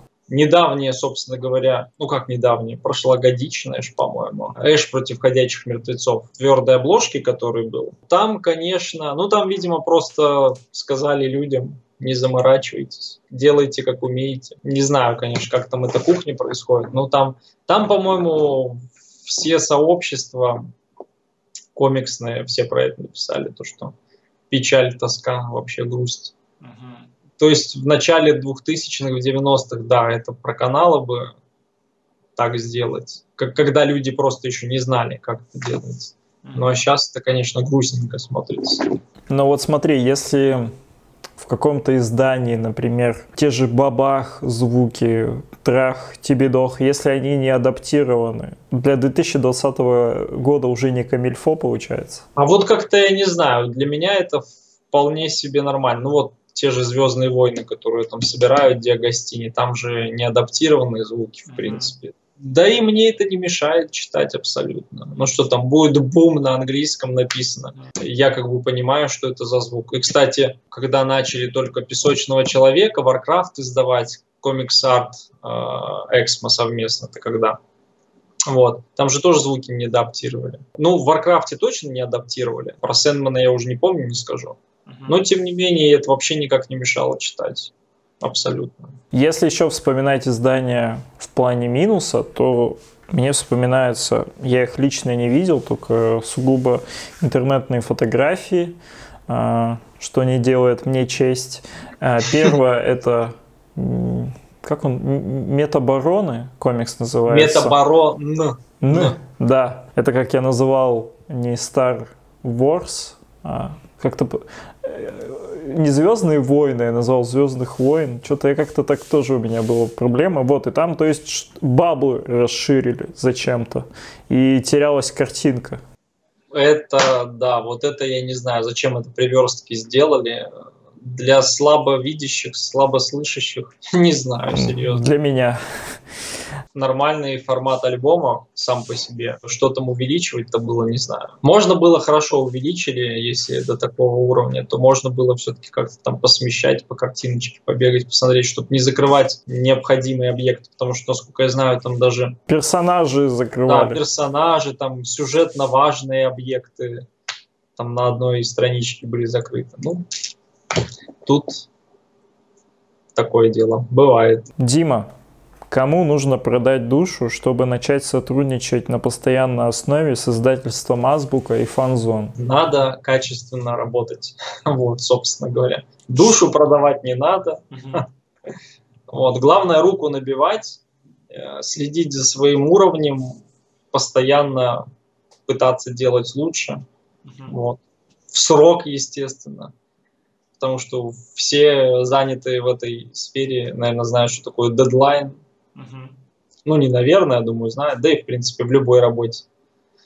Поэтому, да, не стараться сроки прожигать и делать все качественно. Причем именно требовательным нужно быть к себе в первую очередь. Не так, как там, ай, ну сделаю, типа, uh-huh. а и так сойдет, нормально, более-менее похоже. Нужно, чтобы именно тебе нравилось то, что ты делаешь, и вот в следующий раз заметишь какой-нибудь косячок, чтобы его не повторять. Как проверяют твою работу? То есть часто ли присылают правки? Дима, исправь вот это вот, вот это вот или нет? Художественные редакторы, в принципе, смотрят, там подсказывают. Не то, что так прям там, совсем отвратительно сделано, а вот что-то тут лучше подправить, чтобы органичнее выглядело угу. там. Так, да, бывает, конечно. Ну, это на самом деле очень здорово, потому что и тебя в первую очередь тренируют на то, чтобы ты лучше делал. Ну и все-таки хочется там издание до какого-то уровня такого максимального довести. Это к вопросу, кстати, о трансмете. Лучше дольше, но выпустить прям супер качественную штуку, чем сделать тяп-ляп, не адаптировать и, ну, вы же просили, получите быстро. Вот лучше уже подождем маленечко. Ну слушай, это тебе легко говорить, когда ты работаешь над трансметом и знаешь, что он точно выйдет, а люди ждали, и их тоже можно понять. Не, ну азбука-то в принципе ничего не дропала, поэтому все, что обещали, все более-менее выпускают. Что-то там может там заморозиться, притормозиться, приоритеты поменяться, но тем не менее, все равно все издается. Дима, Последний вопрос да. по этой теме. Дай подсказку, хоть какую-нибудь, над ретушью какого комикса ты сейчас работаешь? Ну, наверное, появится это к дню Бэтмена. Я так думаю. Угу. Мы, мы удивимся или нет? Да, в принципе, да, там истории достойные. Истории? О, сборник. Одну, одну уже я просто отправил, один комикс. Угу. Вот, один уже сделал. И над вторым сейчас работаю. Так что ждите, будет вкусно. Дима, коллекционирование. Когда я общался с Пашей, когда он говорил про тебя, он сказал, что этот человек из Минска, но он так не говорит, Паша все-таки интеллигентнее меня. Он сказал, что ты коллекционируешь все. Ну, почти, да. Давай начнем с малого. Что ты собираешь и коллекционируешь? Что у тебя в приоритетах? Ну, приоритеты книги, Фантастические. Да, фантастика, фэнтези, причем не все подряд, а тоже из фэнтези все-таки больше героика и темная фэнтези. Ну, какие-то там классические вещи там из эпика, более-менее. Ну, сейчас такой причем поток опять начался. Это чтобы не сглазить. Очень много из Польши, из Китая сейчас переводится, новых имен открывается. Спасибо огромное вот именно по новым именам а в принципе всем и азбуки, и АСТ, и фанзону. Вещи прям хорошие издаются. По комиксам основной упор все-таки у меня в фантастику идет, фантастика, фэнтези.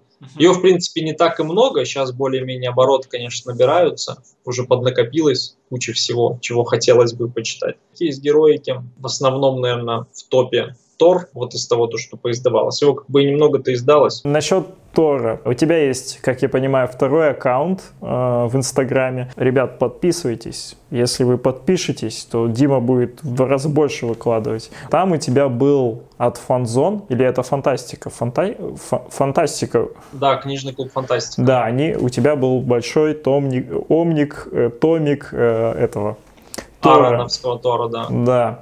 Ты его купил в таком формате, потому что был только такой, или тебе, в принципе, нравится собирать hardcover ы? Потому что у меня Тор Аарона куплен Jellyfish Jam. И, на мой скромный взгляд, TPB шки читать намного удобней, чем а, чем hardcover ы. Хотя я не собираю в форматах, я собираю истории. Вот. Вот и, аналогично, да. Вот. И вот почему ты взял этот омник? Ну, не омник, это hardcover. Ну, в целом-то омник-то, по сути. Ну, а то же, сейчас мы с тобой еще на час разговора, что такое омник, что такое не омник, и сейчас тут э, понабегут э, фанаты с разных лагерей. Я, в принципе, знал, какого я буду брать. Когда вот этот вот замечательный казус произошел, когда... Две лицензии. Да, и тут... А мы-то тоже Тора взяли. Было очень интересно за этим наблюдать. Все-таки фантастика собиралась Тора всего издавать, более-менее, современную, по крайней мере, эпоху. Уже решил, что в одном формате все-таки лучше собирать. Uh-huh. Вот. А хард, э, кстати, читается вообще очень хорошо. У фантастики харды хорошие, раскрывается, все без опасений, что там что-то треснет, вывалится. Они супер качественные, отличная печать. Вот. Ну и в принципе торчик стоит красивенький, ровненький. Все-таки для такого большого формата, и там еще и сад Рибич, просто великолепно. Рибича вообще надо альбомами издавать, БДшными. Как Алекса Росса. Да, да, да. Его прям вот максимальный формат какой-нибудь нужно. Стеллажный формат, как этот Немо. Вот, да, да, да. Чтобы ты там прям как в картинную галерею пришел. Расскажи про свою коллекцию фигурок и статуй. А с чего ты вообще начинал коллекционирование? Что первое тебе попало в коллекцию? Ты такой, все, я буду собирать именно это.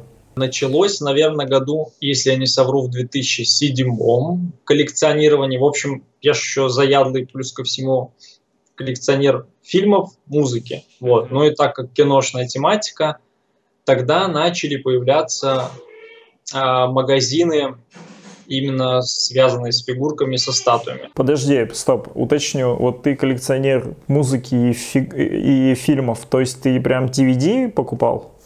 Да, на физических носителях. Я признаю только физические носители. Я старовер в этом плане. Вот, э, поэтому мне вот, если в руках я держу, все, значит, это у меня есть. Если это у меня терабайты залиты на жестком диске, то как-то вот это не то все равно. Хочется видеть это все на полочке. На чем ты это смотришь? У тебя DVD, приставка, компьютер? Блюр, блюр у меня, Blu-ray mm-hmm. проигрыватель. Вот, на нем и смотрю. У меня вопрос, а, немножко не по комиксной тематике.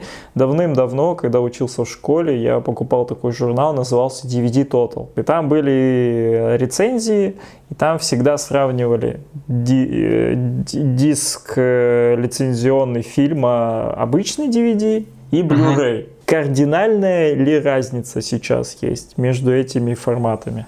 В плане именно Blu-ray DVD, да, разница там, конечно, есть, тут даже вообще без вопросов. Даже если суперкачественный блюр, ой, DVD-шник, э, то все равно разница видна. Там, пардон, одно только разрешение ну да. очень сильно выигрывает. Цветопередача, четкость тут уж. Сейчас тем более 4К уже пошли, но 4К это уже тоже в ту степь я точно не пойду. Uh-huh. Вот, то есть Blu-ray мне хватает с головой именно для фильмов. Потому что мне, в принципе, 4К-шное а, изображение супер четкое именно для фильма, вот как-то оно мне не очень. Uh-huh. Даже, ну, если сидишь на нормальном расстоянии от панели, все равно глаза уставать начинают. Да и мне, в принципе, в фильме то количество деталей, оно не надо. То есть я же все равно смотрю по большому счету историю. Вот. Я не очень понимаю, зачем мне видеть там триллион деталей на здании, которое находится в трех километрах от героя, грубо говоря. Да, в баталиях это, конечно, круто выглядит. Uh-huh. Вот, но тем не менее, Blu-ray мне тоже хватает качества. Поэтому лучший проектор и Blu-ray проигрыватели мне, в принципе, хватит этого с головой на будущее. Угу. То есть, получается, ты и сейчас э, покупаешь э, Blu-ray диски? Да, да, да. Единственное, у нас сейчас, конечно, с этим все грустно в СНГ стало в плане официальных изданий. Читал недавно молодого человека в Твиттере, там он писал, что типа закрыли единственный да, э, да, да. В, в Бобровниках или где там, рядом с Москвой, где выпускали PlayStation э, диски. Вот я посмотрел, да, у меня три диска из этого, из того места и один из Австралии. Теперь из Австралии будут вести нам. Австралия, Польша, там где-то еще печатают. То есть теперь все из-за рубежа будет вестись. То есть нам удобнее переплатить для того, чтобы напечатать там, это же скажется на печати, опять-таки, на цене. Ну, короче, не вывезли мы Blu-ray рынок. С фильмами разобрались. Музыку ты тоже коллекционируешь физически. Ну да, но это единственное так. Периодически совсем. Просто слежу за некоторыми группами и вот их добираю дисочки, когда новый альбом выходит. То есть тут в этом плане сильно прям попроще. А ты на чем слушаешь? Ты, у тебя нет такого круглого CD-плеера? Не, нет. нет. Вот чего нет, того нет. На самом деле тут все просто. Тут с дисками диски коллекционируешь как физический носитель, угу.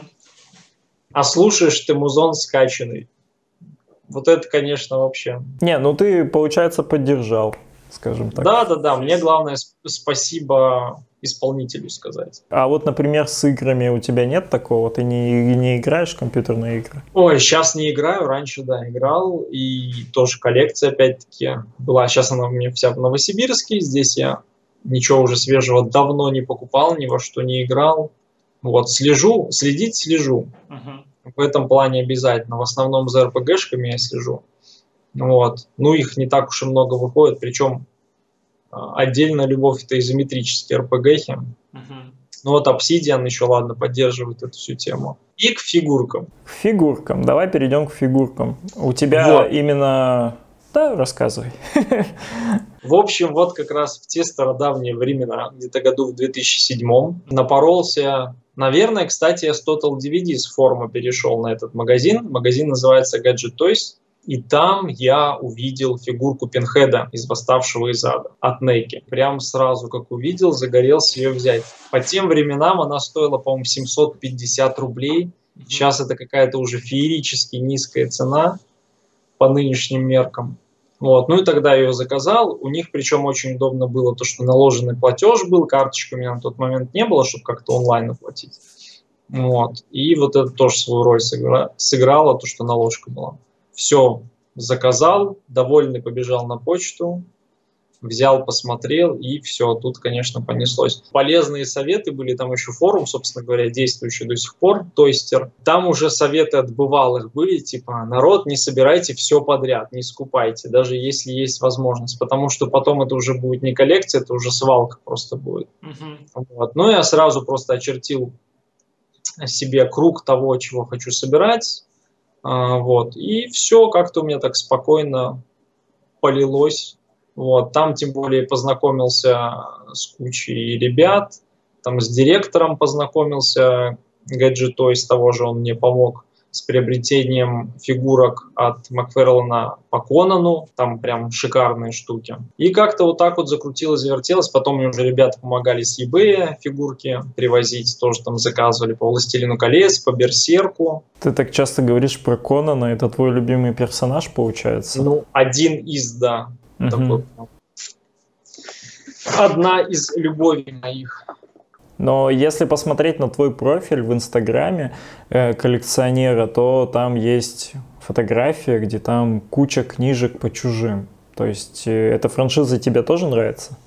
Да, да, да. Ну, в принципе, вот вся, наверное, старая фантастика такая, mm-hmm. которая с детства вот именно любовь пошла, это Терминатор, Робокоп, Чужие хищники, вот именно вот это вот все, причем такое достаточно мрачное. Uh-huh. В детстве можно было в видеосалоны ходить, тебя не спрашивали, сколько тебе лет, и можно было прийти на комедию, а там поставили, как у меня было, я пошел на какой-то, я не помню, что там фантастический фильм, его не показали, а поставили «Восставшие из ада 2». И для меня пятиклассника это было вообще что-то с чем-то, конечно. Во-первых, ужасно, а во-вторых, там, конечно, такой восторг был. Ничего себе, вот так вот можно снимать.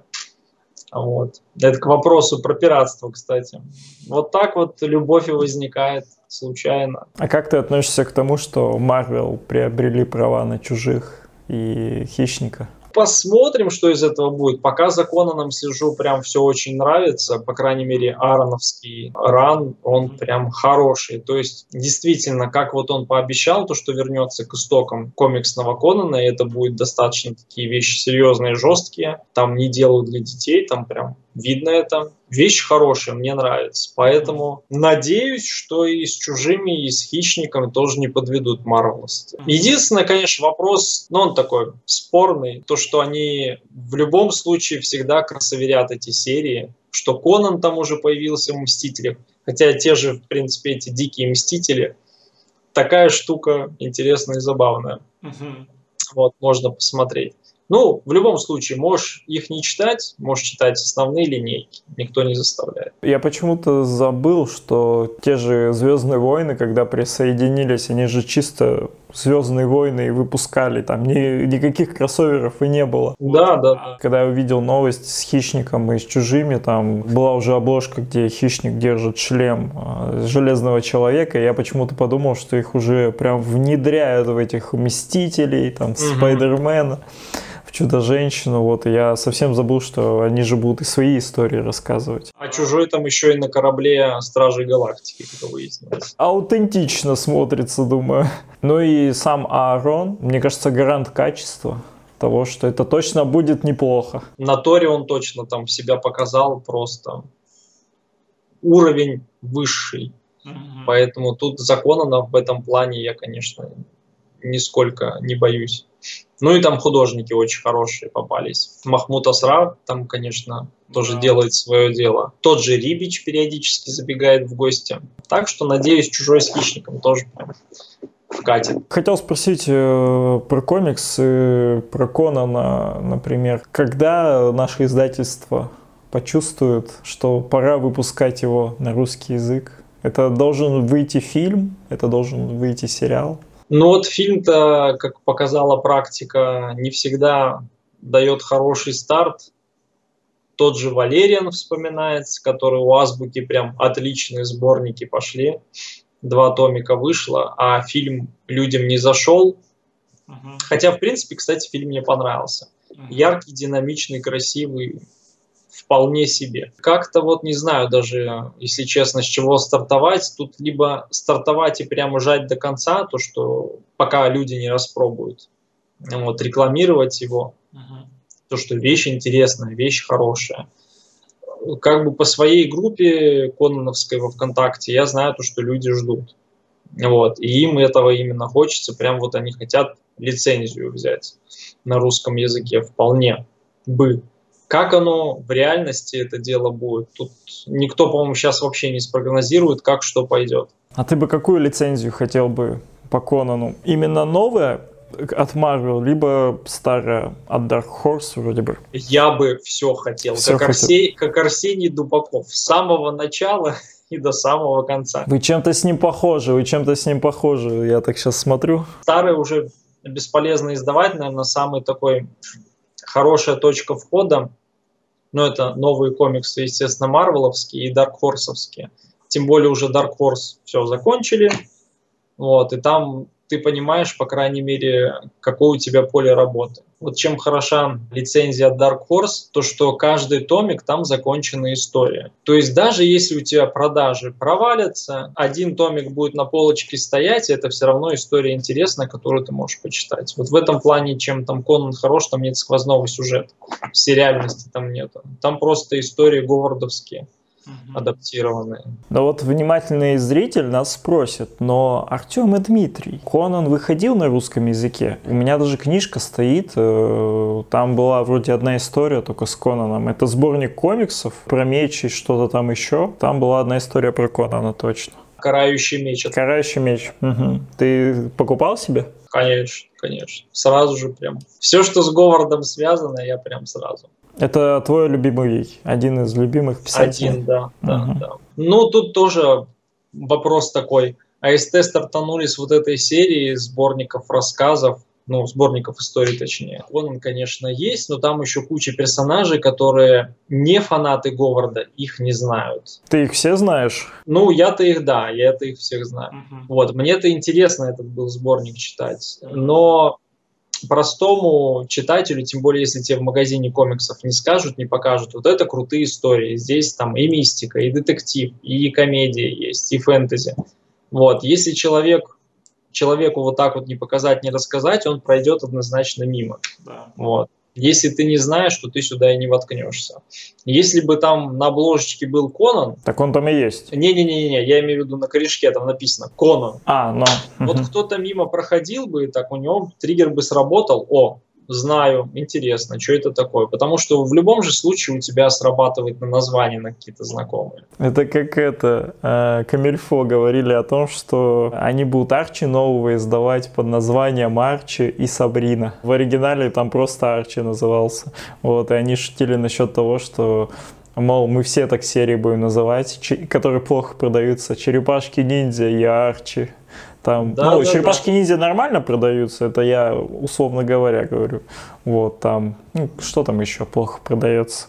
Вот. Там женщина Халк э, и э, Человек-паук. Вот я вспомнил. Железный человек. Э, Человек-паук плохо продается. Смешно.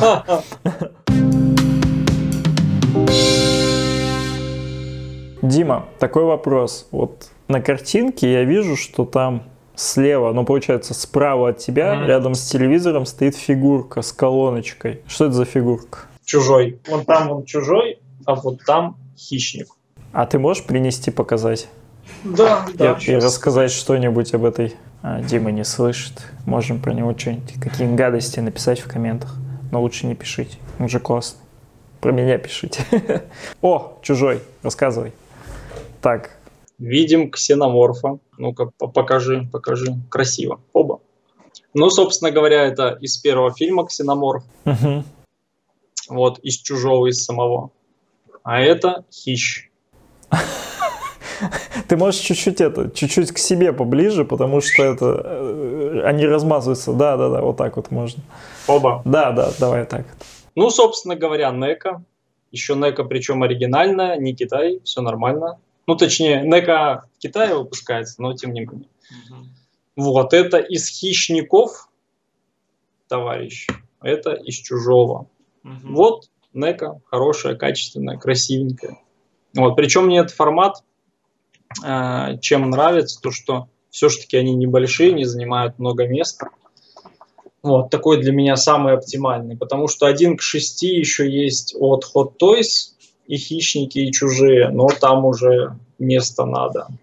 И денег сильно больше надо на этих ребят. Дим, ну ты же собираешь маленькие форматы, чтобы просто играть в свободное время Конечно. после ретушевки. Набираю ванну, делаю пенное облачко. Мы все так, наверное, делали. Конечно. Да.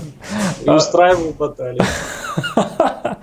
Но это у вас там в Минске так. У нас тут все серьезно в России, Дим. Конечно, у вас все по-суровому. Все серьезнее, да. Все-таки... Ванну медведей приводите. По твоему мнению, Дим, какая реликвия в твоей коллекции самая ценная и почему? Да, есть такая штука. В общем, делали ее ребята с Украины. В общем, это все по заказу делалось через э, форум наш Тойстер. Вот, ребята занимались производством скульптур и бюстов вот, на тот момент. И как-то у нас там, я не помню, кто предложил, то ли они предложили, то ли у нас кто-то в сообществе предложил. У нас там много любителей Вавилона 5 сериала. И решили, типа, а почему бы не сделать бюсты, собственно говоря, по персонажам этого сериала. В общем, начали разрабатывать ребята, сделали бюст э, капитана Шеридана. Сначала накидали, накидали, накидали, все там результаты выкладывали помаленечку, что у них получается. Потом что-то у меня тут в голову взбрело, а не доделать ли его до полноценной статуи? Всего лишь там ноги доделать надо. Uh-huh. Вот, ну тоже вкинул эту мысль, как там проголосовали, людям идея понравилась, то есть там и не сильно-то стоимость увеличилась бы. Вот, и сделали, собственно говоря, полноценную статую а, капитана Шеридана всего их 10 штучек на весь мир, uh-huh. собственно говоря, только у тех, кто заказывал у них. Вот, и эта статуя как раз для меня такая, по-моему, самая ценная. То есть я тут даже про деньги не говорю, а именно в плане, как, как вот она мне дорога. Uh-huh. Потому что по Вавилону 5 э, есть там такие э, фигурочки небольшие, но все-таки не такие профессиональные. Вот его могу как раз показать. Это вот такая вот штукенция. Один к шести. Угу. Видно? Видно. Вот такой вот товарищ большой. Угу. А вот расскажи, пожалуйста, и мне, и людям, которые не следят за, не собирают фигурки, что такое бюст? Как, я, как, каких это размеров обычно, и каких бывают, и каких ты собираешь? Ну, бюст, образно говоря, до половины, до грудной клетки. Uh-huh. Собственно, бюсты мы все там по классике видели. Uh-huh. Владимир Ильич там где-нибудь у кого-нибудь стоит там в парке. Вот. Какие-нибудь поэты, писатели, полководцы. Все это по классике. Вот. А по бюстам, бюсты я только из «Властелина колец» собирал. Я, в принципе, то, что мне надо, подсобрал всех персонажей, кто интересует. Вот. А так еще по статуям. Статуи в основном я, собственно говоря, по берсерку чисто собирал. От японского производителя, который там первый Art of War делали. Вот. Сейчас это уже, конечно, неподъемные деньги. Сейчас бы я их уже просто даже собирать бы не начал. Uh-huh. Потому что и курс, естественно, взлетел, и уже э, цена даже в долларах на них очень сильно подросла. Потому что сделаны давно, а популярностью пользуется. Ты рад тому, что XL Media начала выпускать Берсерка на русском языке? Это прекрасно.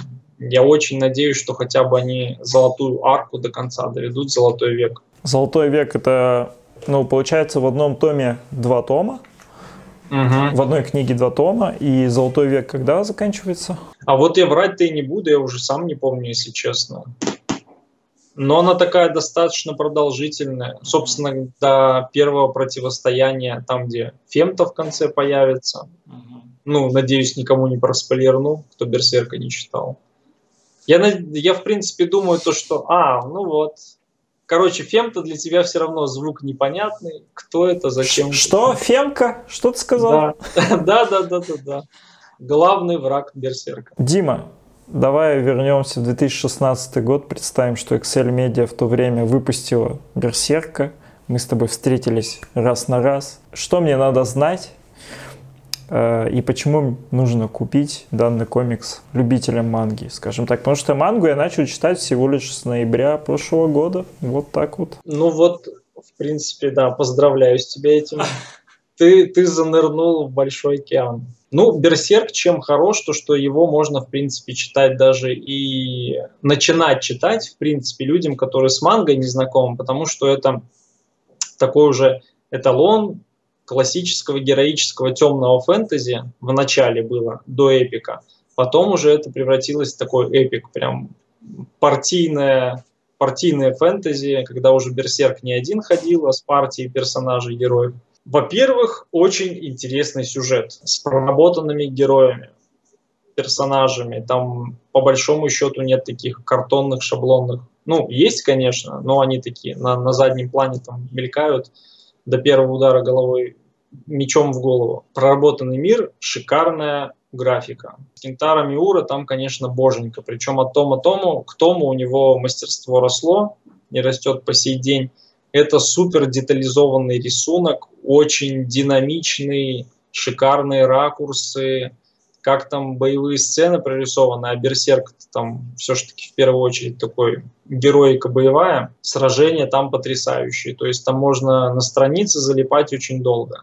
Угу. Вот. Поэтому, в принципе, эта манга понравится не только фанатам манги, но и человеку, который просто залетает, например, с фэнтезийных книг, вот захотелось ему мангу почитать, вот что ему посоветовать. Берсерк – это одна из тех вещей, которые нужно в обязательном порядке читать, собирать. В каком-то обзоре я видел, э, что Берсерк э, говорилось, э, это не совсем стандартная манга. Ну да, да, да. Тут, в принципе, сам Миурош рассказывал то, что у него как раз-таки он один из фанатов Конана, все понятно, Дима, все понятно. Вдруг. Он там и фанат чужого, наверное, там, и это все связано. Все связаны, короче. Клуб у нас. И Вавилона пятого. Все понятно, Дим. Это такая классическая, именно евро... классическая европейская фэнтези. То есть там колорита азиатского, по сути, ну именно прям не то чтобы мифология, а именно манговского колорита там по сути-то и нету, именно европейка. Так, Дима, последний блок у нас с тобой остался. Буквально пару вопросов. Дима, ты фрилансер? Да, сейчас на данный момент на фрилансе. Это твой постоянный заработок? Да, да. Тебе его хватает на фигурки? На фигурке уже не хватает. Вот знаешь, я вот тебя сейчас послушал, все-таки даже и мне захотелось ретушью заняться.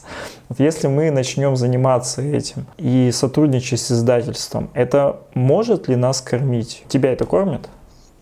Ну, в целом, да, конечно. Э, просто можно выйти на уровень, когда ты прям вот этим вот только и занимаешься, угу.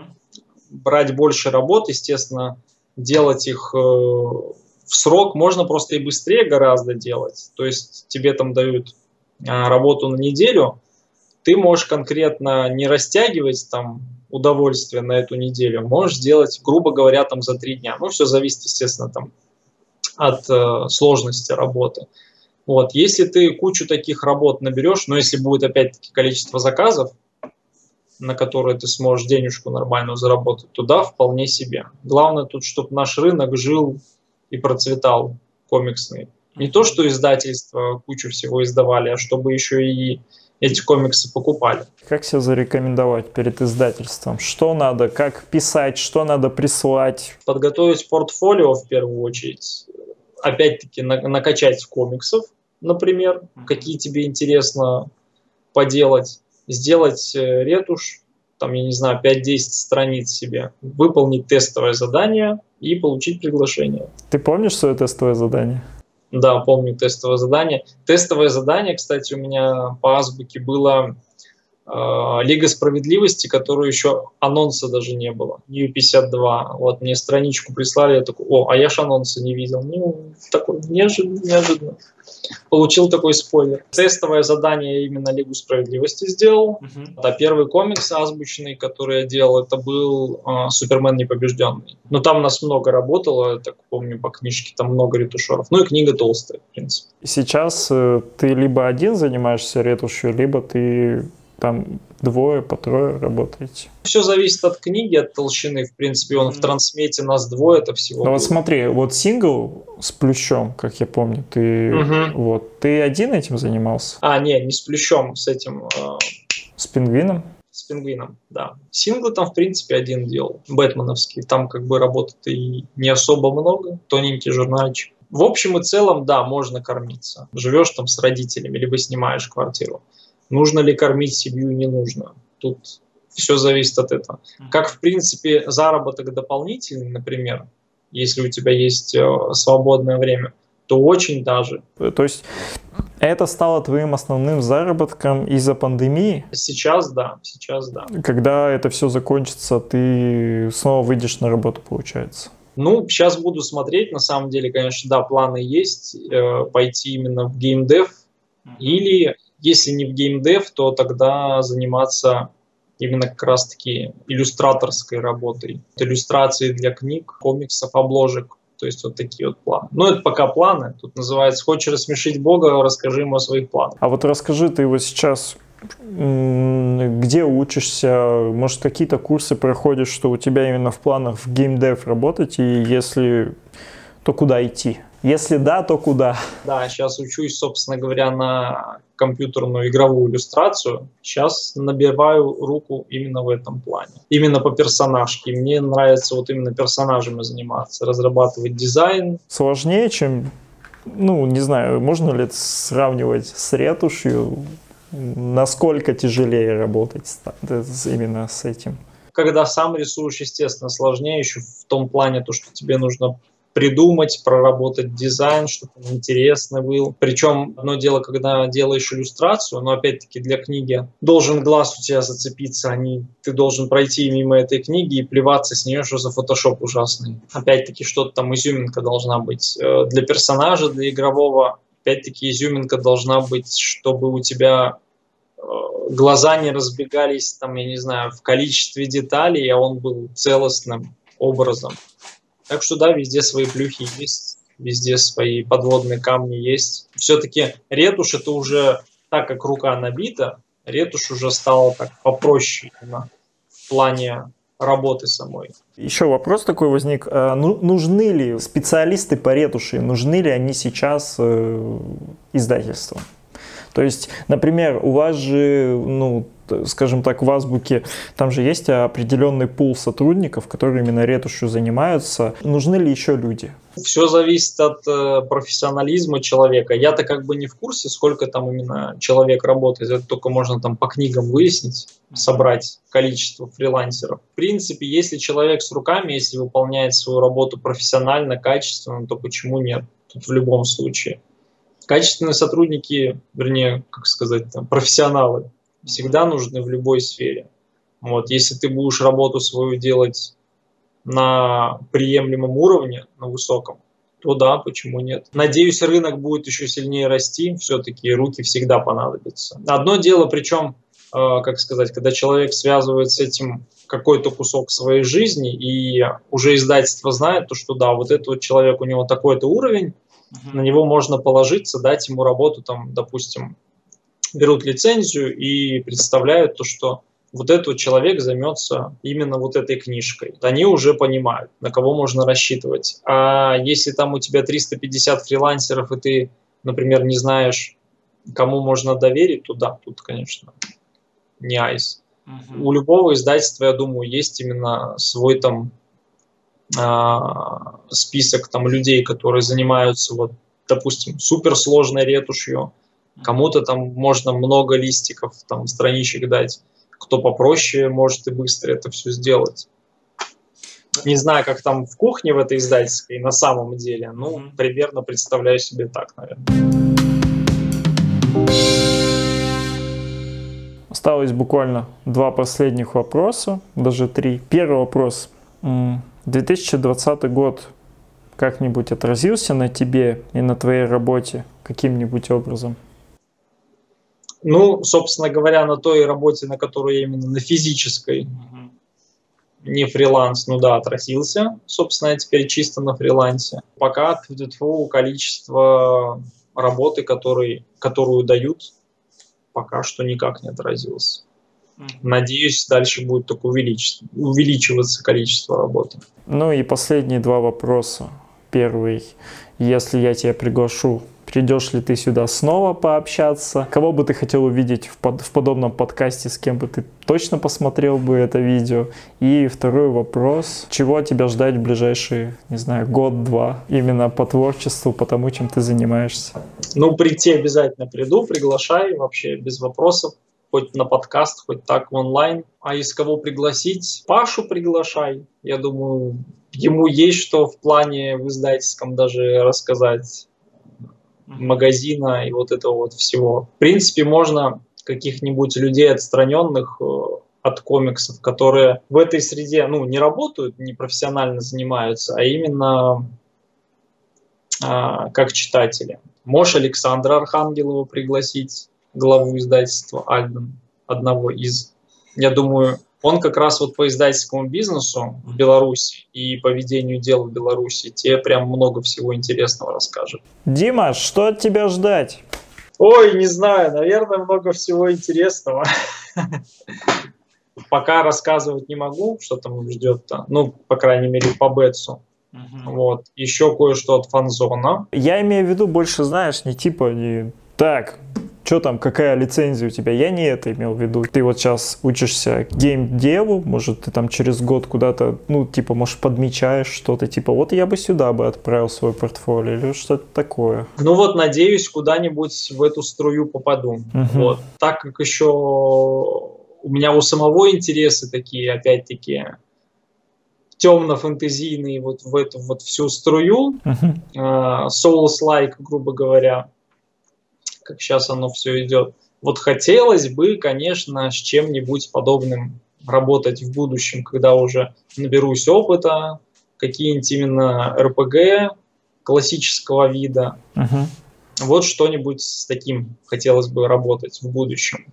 Надеюсь, что да, попаду в эту струю. И надеюсь, все-таки иллюстрации буду хотя бы э, в плане увлечения и, и заработка тоже этим заниматься. Ну и ждем, ждем от тебя комикс.